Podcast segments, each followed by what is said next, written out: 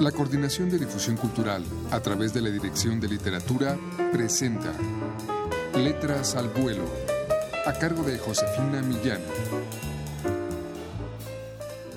Vi por primera vez a la mujer barbuda durante una comida organizada para presentarme a la familia de mi futuro marido.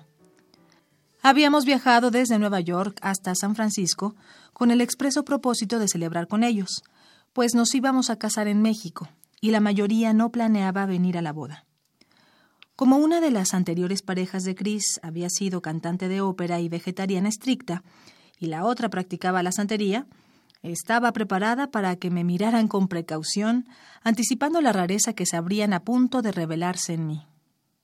Yo me contentaba con responder a sus preguntas con mi moderado acento mexicano, un tanto insegura sobre la mejor manera de adaptarme a su idea de la perfecta bride to be. De pronto, la cara de mi futuro suegro se iluminó con alegría inconfundible. Su hija mayor acababa de llegar, acompañada de su pareja. Me giré para saludar, engalanada con mi mejor sonrisa, y me encontré frente a frente con la barbona. Glad to meet you. Me lanzó amabilísima. Yo le tendí la mano muy cordialmente y le ofrecí una silla junto a la mía incapaz de apartar los ojos del cairelito rubio que se ensortijaba desde el extremo inferior de su cara hasta la base de su cuello y armonizaba con la corbata de seda y el chaleco bordado que testimoniaban sus andanzas por varios flea markets.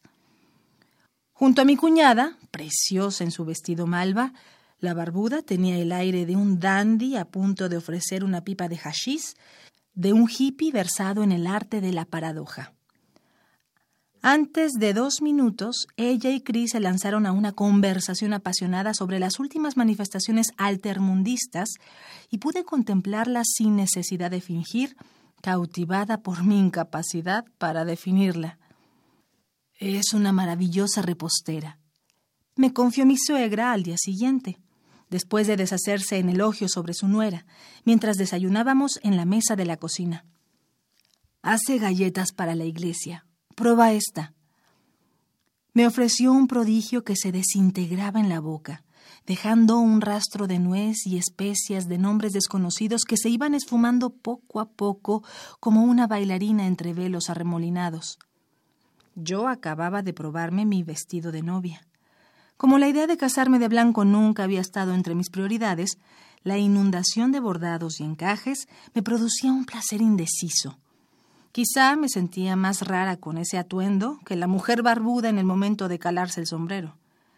Me comí otra galleta para darme tiempo de identificar su secreto. Para romper el silencio, le pregunté a mi suegra si la barba era real. Genética, contestó.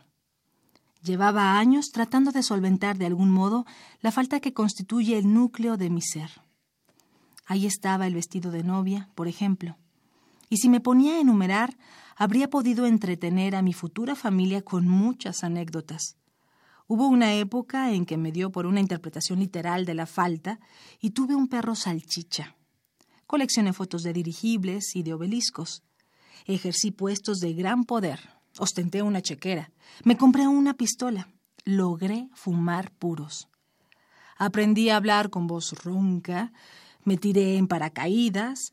Grité más que nadie en los partidos de fútbol pero entre más dominé las artes masculinas, más comprendí su inutilidad.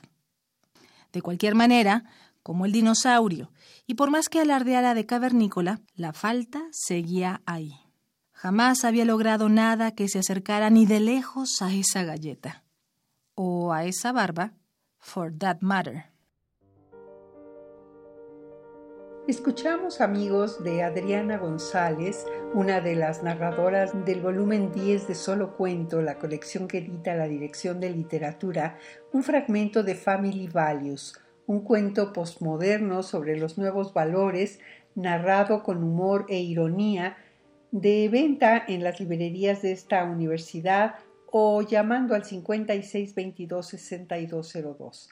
Muchas gracias por su atención.